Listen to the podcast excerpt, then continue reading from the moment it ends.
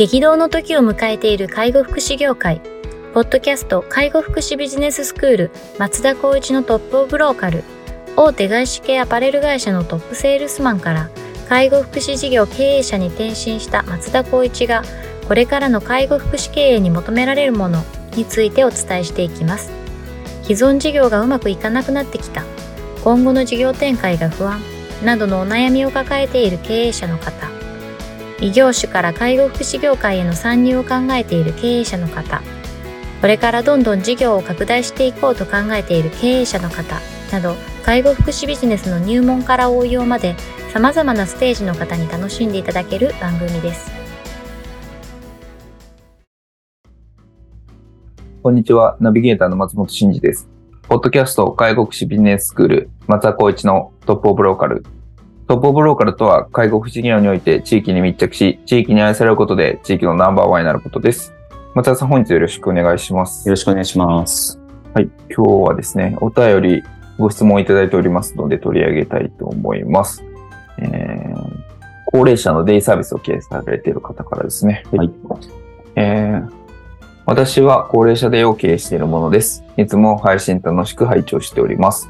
えー、リハビリ職を雇いたいと考えていますが、これまでに採用経験がありません。どのようにして適切な人材を見極めるか、どのような採用手法があるかなどを教えてくださいというようなご質問です。初めてのリハ職の採用というところですが、はいはいはい。この辺はいかがですか？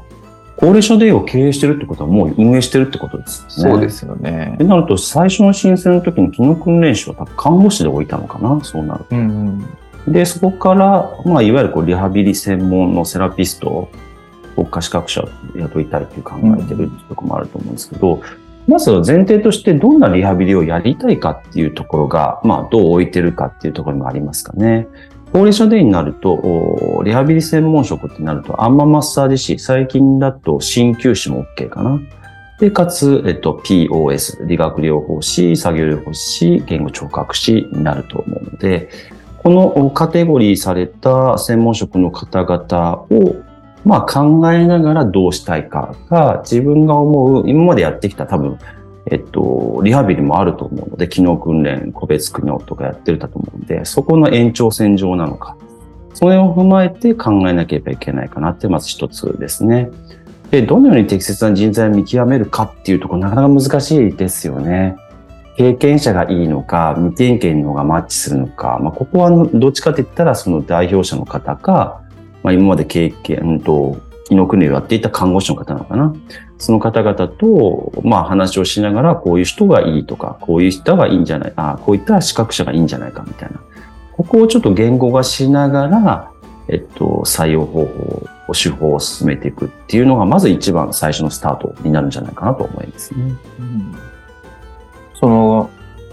まあ、こう、なんていうんでしょう、自分と同じ職種の人だったらなんか評価もしやすいのかなとは思うんですけど、うん。うん、おそらくこう全くあの違う専門性の高い人を、はい、まあこの場合リハビリ職ですけど、うん、あの雇うってなると、うん、まあ、人材の見極めっていうのは非常に難しいですよね。そうですね。やっぱり一方で専門職の方々はしっかりと今までの経験とかプライドを持って仕事に取り組むっていう方々が多いというようなことを前提とするならば、やっぱその自分たちがやってほしいこととその人がやりたいことっていうのは結構ミスマッチ起きやすいんですよね。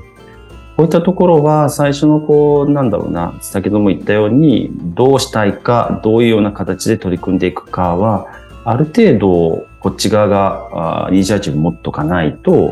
とりあえずあなたに任せます。だからやってってください。でも実際はサービスがこう、低下しちゃうようなことって起こり得るかもしれないんで、そこはちゃんと見極めなきゃいけないよなっていうのは考えますかね。僕の経験則ですけど、これは。これ、まあ、専門職っていうことになった時に、その、パーソナリティの部分と、あとは専門スキルの部分があると思うんですけど、うんうん、なんかそれぞれなんか気にしてるポイントとかありますか？採用されるときに。そうですね。まずは経験則っていうと、やはり高齢者デイになると、やっぱり成人とか回復期をやってる方がやっぱりいいのかなっていうのはちょっと思います。なので面接に来た方に関しては、そこの部分の経験があるかなっていうのは言ってみますかね。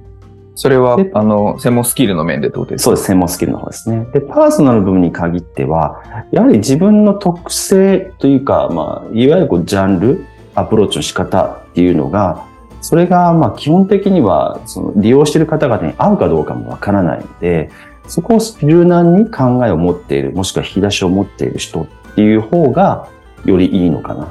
ていうポイントを見ていきますかね。ただ、リハビリ専門職って高齢者デイで雇うのってなかなか人数も募集も少ないと思うので、そこに関してあんまりハードル上げちゃうと採用できないっていうのもあるとは思うんですけど、うん、一方でやっぱそこをこう崩しちゃうと、やっぱり入っても早期離職したりとか、まあ、チームワークが乱れるとか、そういった可能性もあるので、なかなかそういう、まあ、リスクばっかり言ってしまうとしょうがないんですけど、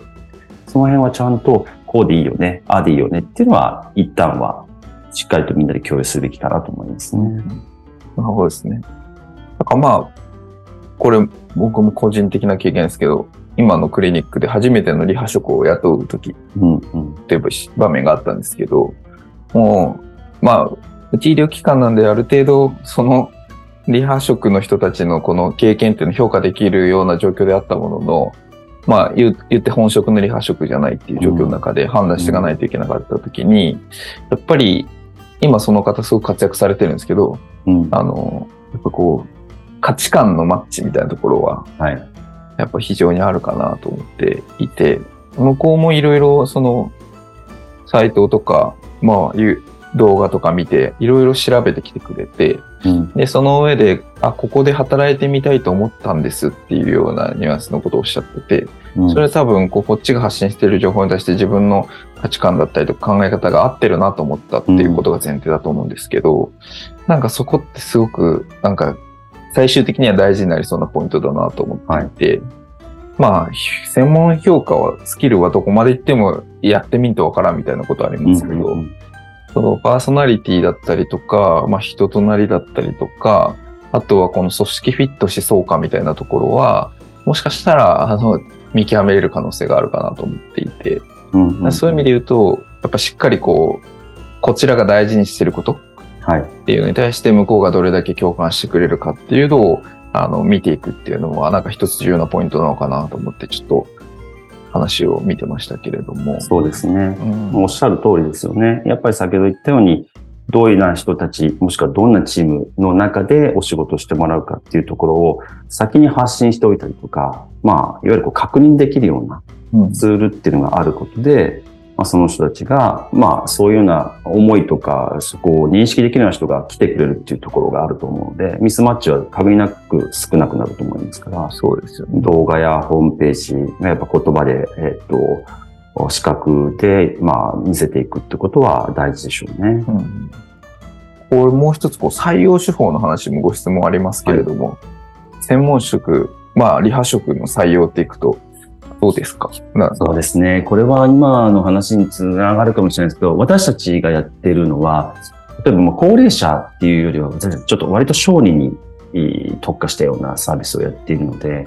小児って専門職って結構ハードルが高かったりするんですよね。うん、だけど、どんなことをやってるかとか、どんな思いでやってるかっていうのを私たち動画で配信するようにしてるんですね。うん、そうするとやはり、あの、見学や問い合わせっていうのはやっぱり格段に増えました。要するにどういったことをやっていて、そこはなんとなく私、私たちやれるなと思いながら、もうちょっと詳しく聞きたいなっていうような問い合わせが増えてきたっていうことは、興味関心はしっかりと持ってくれたと。その代わり、どのような形で今までのその人の経験が活かせるかどうか。こういったところが、あの、多分問い合わせの中の一つだと思うので、採用手法の中では今も言ったように、どういった人たちが必要でとか、どんなスキルが必要でっていうところを見せながら採用面接をしていくっていうことは大事かなと思うんですね。うんこの募集のところの媒体とかはどうですか？なんか使い方というか。うん、難しいですよね。一番ちょっとハードルが高いっていうふうに個人的には思ってはいるんですけど、やっぱりこのリハビリ専門に特化したような媒体っていうのもいくつかありますので、そこをリサーチしながらやるっていうのと、一方、無料でとかっていう中小零細の方でコストがないっていうところで、まあ、インディード系とか、あとはハローワークとかもあるとは思うんですけど、まあ、そういったところにはまあ基本的には出していくっていうことが大事かなと思いますね。リハ職だと、PT、OT、ST ネットですか？あれ？あ皆さん見てるんそうですね。あの、皆さん見てますし、あそこも媒体とかバナー貼ったりとかできると思うし、はいまあ結構安価なので出せると思いますね。高齢者デイだったらもしかしたら割と引き合いもあるかもしれないですね。そう経験則でいくと私、小児分野とかで出しちゃうとあんまり引き合いがなかったので、最初は使わせていただいてたんですけど、途中で多分、他のところに変えたかな、確か。で、ねそこで最終的に今行き着いてるのが、自社のサイトで動画を見せていって、まあ、えっと、不特定多数の方々に見てもらうっていう部分で対応していますかね。うんうんうんそっちの方が結果的に問い合わせが多くなったっていう。まあ、うんうんコストと時間はかけましたけど、そうですね。思いはやっぱり、その、ご集団として少ないですけど、届けるっていうことを目的にして、取り組んでみたところの結果が今、ちょっと出てきてるような状況かなと思いますね。多分、こう、二つ考えないといけないと思っていて、うんまあ、まずはその、知ってもらうというか、アクセスを稼ぐというか、はいはい。その、まあ、リーチをするっていうところ、それがまあ、どんな媒体があるかってことですね。インディードだったり、本もかもしれないし、うんうんあの、あれもそうですよね。ハローワークもそうですし、この PTO 提出ネットも、ジョブメドレーも、まあ、言言ったら人材紹介会社もっていう、はいなんかそう、そういうその、募集団形成って呼ばれるような、まあ採用の一番最初にこう、えっと、知ってもらうっていうプロセスがありますと。で、次に多分応募してもらうっていうところがあって、応募してもらうために、あ、ここでちょっと働いても良さそうだなって思ってもらえるかってなってくると、そういう情報のところ、動画だったり、サイトを充実化させるだったりとか、多分そういう、この二つを多分やらないといけないんだろうな、というふうにちょっと思うので、まあ、無無料でやれる範囲もいっぱいあると思うので、うんうんうんまあ、動画も、ね、そんなにリッチなものじゃなくて、もしかしていいかもしれないですし、もうお金かけずにできることいっぱいあると思います。そうですね、ちょっと工夫していただいてというような感じですよね。うんありがとうございます。じゃあ、ぜひちょっとあの、初のリハビリ職というところ採用頑張っていただければと思います。はい。では、本日は以上とさせていただきます。ありがとうございました。ありがとうございました。ポッドキャスト介護福祉ビジネススクール松田光一のトップオブローカル。番組では介護福祉サービスに関するご質問を当番組の専用ウェブサイトより募集しております。番組 URL よりサイトへアクセスし、質問のバナーから所定のフォームへ入力の上送信をお願いします。URL は http tol.sense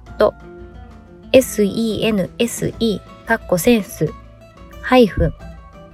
world かっこワールド .com かっこコムになります。皆様のご質問をお待ちしております。